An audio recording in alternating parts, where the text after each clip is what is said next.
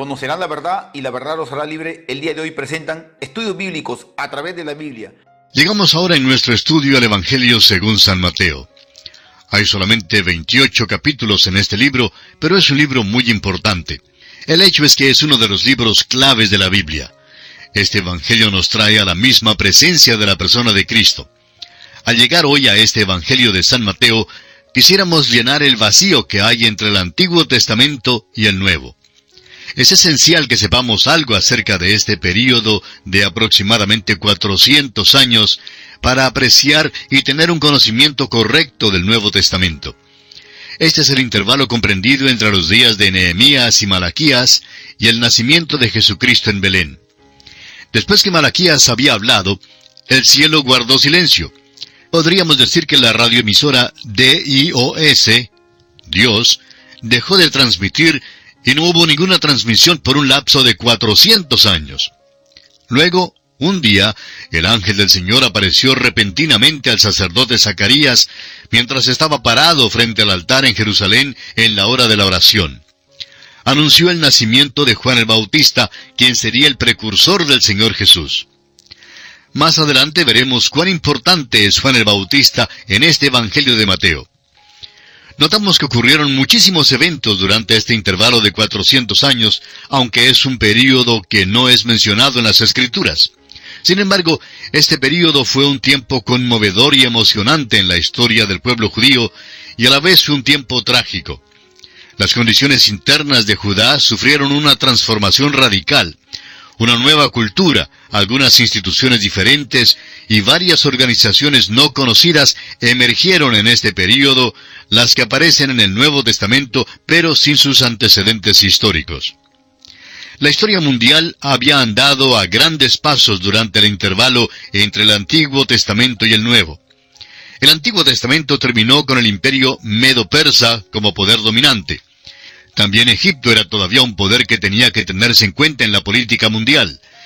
Durante el intervalo entre los dos testamentos, ambos países desaparecieron gradualmente como naciones sobresalientes. El poderío mundial cambió su sede del oriente al occidente, de Asia a Europa y de Medo-Persia a Grecia. Cuando principia el Nuevo Testamento, un nuevo poder, Roma, se constituye en el soberano mundial. Una consideración de algunas fechas importantes nos dará una vista rápida de los eventos principales que señalan la transición. Ahora es importante que usted, amigo oyente, tome nota de esta fecha, año 480 antes de Cristo. Jerjes el persa salió victorioso en una sangrienta batalla contra los griegos en Termópilas, pero luego fue derrotado en la batalla de Salamina. En realidad lo que le derrotó allí fue una tempestad, pero esta fue la última intentona del Oriente por obtener el dominio mundial. En el año 333 a.C., vino del occidente el macho cabrío con un cuerno notable entre sus ojos que Daniel menciona en el capítulo 8 de su profecía. Este era Alejandro Magno, quien dirigió las fuerzas griegas unidas hacia la victoria sobre los persas en Isus. En el año 332 a.C., Alejandro Magno visitó a Jerusalén. Le fue mostrada la profecía de Daniel que hablaba de él, y por eso no asoló a Jerusalén. Jerusalén fue una de las pocas ciudades que Alejandro Magno no asoló. En el año 323 a.C., Alejandro murió en Persia.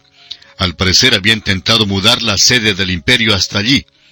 Luego el imperio mundial, tanto de Oriente como de Occidente, fue dividido entre sus cuatro generales. En el año 320 a.C., Judea fue anexada a Egipto por Ptolomeo Soter. En el año 312 a.C., Seleuco fundó el reino de los Seleucidas, que pasó a ser Siria. Trató de tomar a Judea, por lo que Judea llegó a ser el campo de batalla entre Siria y Egipto. Este pequeño país llegó a servir de valle entre las dos naciones rivales. El resultado era muy semejante a la tabla de estregar ropa que muchas de nuestras madres solían utilizar. De arriba abajo, de arriba abajo estregaba la ropa. Pues así hicieron estas dos naciones. Fueron de arriba abajo sobre la pequeña región de Judea. Ahora, en el año 203 a.C., Antíoco el Grande tomó a Jerusalén y Judea pasó así al dominio de Siria. En el año 170 a.C., Antíoco Epífanes tomó a Jerusalén y denigró el templo ofreciendo un cerdo sobre el altar. Había sido mencionado en el libro del profeta Daniel como el cuerno pequeño, en Daniel 8.9. Lo han llamado el Nerón de la historia judía. En el año 166 a.C., Matatías, el sacerdote de Judea, levantó una rebelión contra Siria. Este es el principio del período de los macabeos. Los judíos nunca habían sufrido más que lo que sufrirían durante esta época, y nunca fueron más heroicos que durante este intervalo. Judas Macabeo, que quiere decir el martillo, fue el líder que organizó la rebelión. En el año 63 a.C., Pompeyo el romano tomó a Jerusalén y así el pueblo hebreo pasó a quedar bajo la soberanía de un nuevo poder mundial. Estuvieron bajo el gobierno romano tanto en el tiempo del nacimiento de Jesús como en todo el período en que se escribió el Nuevo Testamento. En el año 40 a.C., el Senado romano nombró a Herodes como rey de Judea. Nunca ha habido una familia ni un nombre más inicuo que este. Se ha hablado mucho acerca de la mafia tan terrible, pero esta familia sobrepasó a todas. En el año 37 a.C., Herodes tomó a Jerusalén y dio muerte a Antígono, último de los reyes sacerdotes entre los macabeos. En el año 31 a.C., Augusto César llega a ser el emperador de Roma. En el año 19 a.C. comenzó la reconstrucción del templo de Herodes.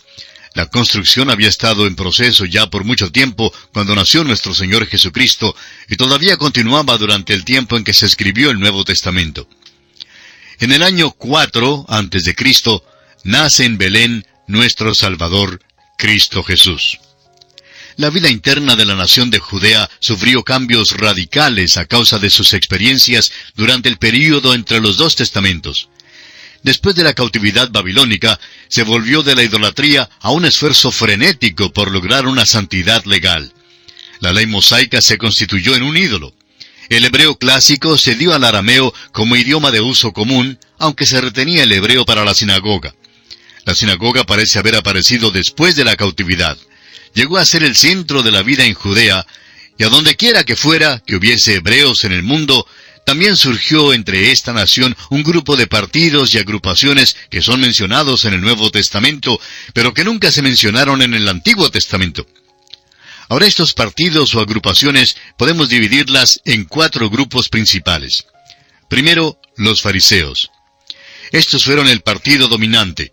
Se presentaron para defender el modo de vivir judío contra toda influencia extranjera. Eran legalistas estrictos que creían en el Antiguo Testamento eran nacionalistas en cuanto a la política y querían restaurar el reino al linaje de David. Por eso fue un partido religioso político. Hoy en día los llamaríamos fundamentalistas hablando teológicamente y muy derechistas hablando políticamente. El segundo grupo eran los saduceos. Los saduceos se integraron a los ricos y a los que se inclinaban a la vida social, los que querían desprenderse de las tradiciones. A propósito, ¿No le recuerda eso la hora presente? ¿No es interesante que las familias ricas sean las liberales? Las migajas todavía caen de la mesa del rico. Están dispuestos a dar las migajas, pero no dan su riqueza, eso es seguro. Los saduceos eran liberales en su teología y rechazaban lo sobrenatural. Por eso eran enemigos de los fariseos. Los saduceos tenían mucho en común con los epicúreos griegos. Los epicúreos fueron opuestos a los estoicos. Los epicúreos creían en el lema, come, bebe y regocíjate porque mañana mueres. A veces es posible que tengamos un concepto algo equivocado en cuanto a ellos, pues en la realidad intentaban alcanzar la vida buena. Pensaban que la manera de vencer el cuerpo era dándole rienda suelta y desenfrenada. Muchísimas personas creen que esa es la respuesta hoy en día. Pero amigo oyente, en aquel entonces sometieron a prueba tales teorías y no dio buenos resultados. Así que tampoco podemos hoy obtener buenos resultados en esas condiciones. Ahora, el tercer grupo era el de los escribas. Los escribas eran un grupo de expositores profesionales de la ley que existían desde los días de Esdras. Llegaron a ser los que se preocupaban solo de minuciosidades, dando mayor importancia a la letra de la ley que al espíritu de la ley. Cuando el viejo Herodes llamó a los escribas, indagándoles dónde había nacido Jesús, ellos conocían muy bien la letra de la ley, sabían que había sido en Belén. Uno hubiera pensado que habrían viajado en camello y habrían ido hasta Belén para ver a Jesús, pero tal cosa no les interesaba. Su prioridad era solo la letra de la ley. Amigo oyente, es un peligro el simplemente desear tener la información y el conocimiento de la Biblia y luego no dejar que tal conocimiento llegue a ser parte integral de nuestras vidas. Sí, es verdad que se puede estudiar los bosquejos bíblicos y aprender todos los datos básicos y aún no encontrar la salvación. Bien se puede conocer todo lo que se refiere al anticristo, a la bestia, la predestinación, el libre albedrío, elección y muchos otros temas bíblicos. Es posible que se conozca teológicamente las verdades bíblicas sin que tales verdades realmente tomen posesión de su corazón. Los escribas estaban en tal categoría. A veces creemos que hoy en día las personas menos compasivas que conocemos figuran entre los presumidos fundamentalistas, quienes estarían dispuestos a destruir una persona solo para poder sostenerse en un pequeño punto que les parece ser correcto. Ahora permítanos decirle, amigo oyente, que es sumamente importante que conozcamos bien la palabra de Dios. Es un logro loable y digno de ser estimulado. Pero simplemente conociendo los datos de la Biblia no es suficiente. El Espíritu de Dios debe ser nuestro Maestro, como lo hemos dicho repetidas veces en este programa, y Él debe tomar posesión de nuestros corazones. También este conocimiento bíblico no es solo para nuestro beneficio, sino que debemos compartirlo con otros. Hay que integrar este conocimiento a cada aspecto de nuestras vidas. Bien, el cuarto grupo era el de los herodianos. Los herodianos era un partido que existía en los días de Jesús y sus integrantes eran estrictamente oportunistas políticos. Buscaban mantener al linaje y familia de Herodes en el trono. En otras palabras, su único anhelo era ser miembro del partido gobernante. Ahora, el período entre el Antiguo y el Nuevo Testamento fue un tiempo de gran actividad literaria, a pesar del hecho de que no hubo entonces ninguna revelación de Dios. El Antiguo Testamento fue traducido al griego en Alejandría y Egipto durante el período desde el año 285 a.C. hasta el 247 a.C fue traducido por una comisión integrada por seis miembros de cada una de las doce tribus. Por esto la traducción lleva el nombre de la versión de los setenta. Esta versión fue utilizada por el apóstol Pablo y al parecer nuestro Señor Jesucristo también la citó. Los libros apócrifos del Antiguo Testamento fueron escritos en esta época. Estos son catorce libros que no llevan ninguna evidencia de inspiración divina. Hay dos libros que llevan los nombres de dos hombres del Antiguo Testamento, pero no hay evidencia alguna de que estos dos fueran los autores. Son los Salmos de Salomón y el libro de Enoch. Aunque este es un período marcado por el silencio de Dios, sin embargo, es evidente que Dios estaba preparando al mundo para la venida de Cristo. El pueblo judío, la civilización griega, el imperio romano y la multitud de civilizaciones en el oriente todos se estaban preparando para la venida de un Salvador, quien vino justamente en el momento preciso de la escena mundial que Pablo designó como el cumplimiento del tiempo. Los cuatro evangelios fueron dirigidos a los cuatro grupos principales en el mundo de aquel entonces. Veamos ahora la comparación de los cuatro evangelios. El Evangelio de Mateo fue escrito para la nación de Israel. Fue escrito en hebreo y dirigido principalmente al hombre religioso de aquel tiempo. El Evangelio de Marcos fue dirigido al mundo romano. El romano era un hombre de acción que creía que el gobierno, es decir, la ley y el orden, era el único método capaz de controlar al mundo. Muchísimas personas creen aún hoy día que por este método es que el mundo debe ser controlado. Es verdad que debe haber ley y orden, pero los romanos pronto se enteraron de que no les era posible gobernar al mundo con tan solo esto. Al mundo no solo le faltaba oír de alguien que creía también en la ley y el orden, sino de alguien que ofrecía el perdón del pecado y la gracia y la misericordia de Dios. Este es el Señor que el Evangelio de Marcos presenta a los romanos. El Evangelio de Lucas fue escrito al griego, al pensador, al intelectual de entonces. El Evangelio de Juan fue escrito directamente para los creyentes, pero también indirectamente para el Oriente, donde había millones que clamaban por la liberación en aquel día. Todavía hay un clamor hoy en día de un mundo que necesita la liberación. El hombre religioso necesita a Cristo y no la religión.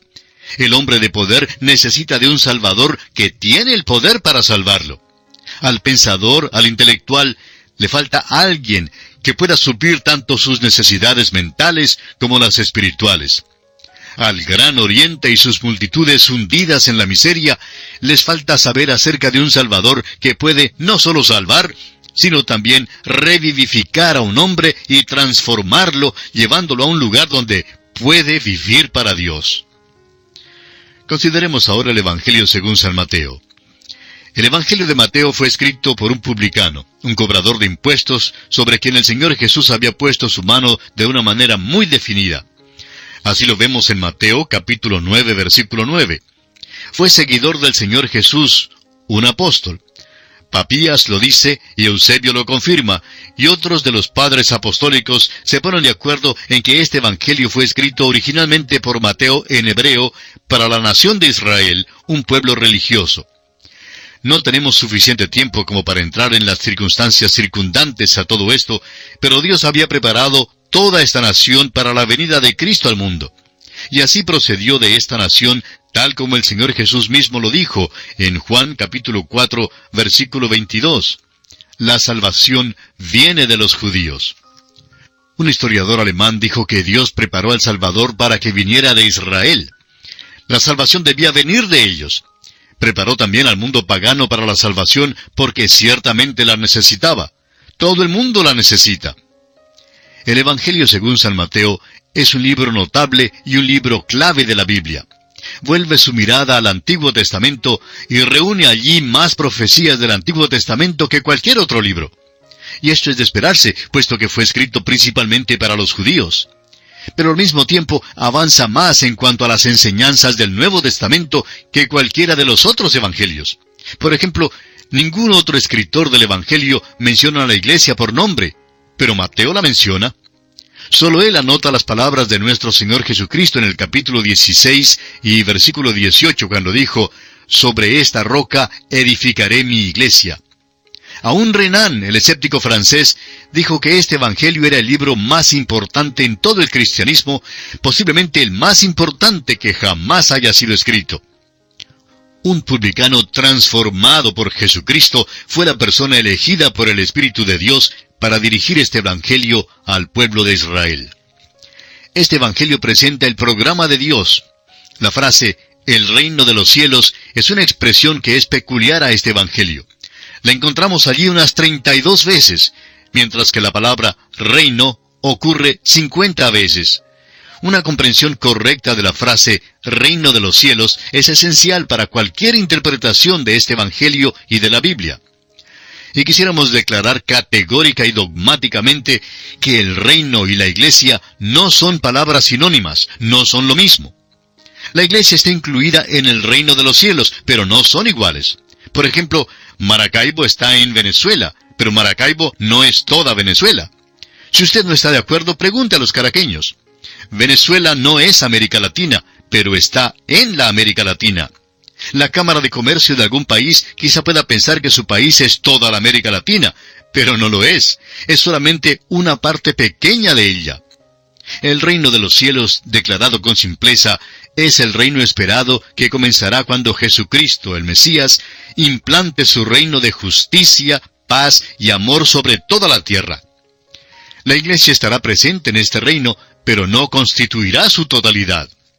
Ahora sabemos que los teólogos han obscurecido la atmósfera y ciertamente han hecho de esto una cosa muy complicada. Pero los pobres predicadores como nosotros tenemos que salir con una explicación simple y es esta. El reino de los cielos es el reinado de Jesucristo aquí en la tierra. Los judíos a los cuales este Evangelio fue dirigido entendieron esta expresión como el total de todas las profecías del Antiguo Testamento con respecto a la venida de un rey del cielo para establecer un reino aquí en esta tierra con las normas del cielo. Esta expresión, pues, no les era nada nueva. Veamos ahora que el reino de los cielos es el tema de este Evangelio. El que establecerá ese reino sobre la tierra es el Señor Jesucristo. El reino es lo más importante aquí, y el Evangelio de Mateo contiene tres discursos principales que tienen que ver con este reino. En primer lugar, el Sermón del Monte que se refiere a las leyes del reino. Creemos que es solamente una lista parcial de lo que se llevará a cabo en aquel día. En segundo lugar, las parábolas de misterio. Estas parábolas en Mateo capítulo 13 son acerca del reino. Nuestro Señor nos dice que el reino de los cielos es como un sembrador, como un grano de mostaza, etc. Y en tercer término, el discurso del Monte de los Olivos, que anticipa el establecimiento del reino aquí en la tierra. En nuestro estudio del Evangelio de Mateo, veremos que la expresión el reino de los cielos es una expresión de significado progresivo. Es muy importante que veamos esto. Hay un movimiento o acción en el Evangelio de Mateo y si no lo vemos, pues no hemos comprendido el verdadero sentido de este Evangelio. Es como estar en la autopista y pasarse la salida sin verla. Si uno se la pasa, amigo oyente, está en apuros. Si no vemos el movimiento de este maravilloso Evangelio, no podremos comprender algo muy importante. Este Evangelio es muy semejante al libro de Génesis. Son dos libros claves de la Biblia y realmente debemos estar lo suficientemente familiarizados con estos dos libros a fin de que nos sea posible reflexionar sobre todo su contenido. Daremos algunos títulos de los capítulos para poder así aprender a reflexionar sobre el contenido de este libro. Sugerimos pues que aprenda usted los capítulos de Mateo, pero que no pase por alto la acción que hay en estos capítulos. Vamos a darle ahora una manera de dividir el Evangelio de Mateo. En nuestro estudio seguiremos una división algo diferente, pero esta le ayudará a reflexionar. Es importante que conozcamos a Mateo para comprender la Biblia. Primero, la persona del rey, capítulos 1 y 2. Segundo, la preparación del rey, capítulos 2 hasta el versículo 16 del capítulo 4.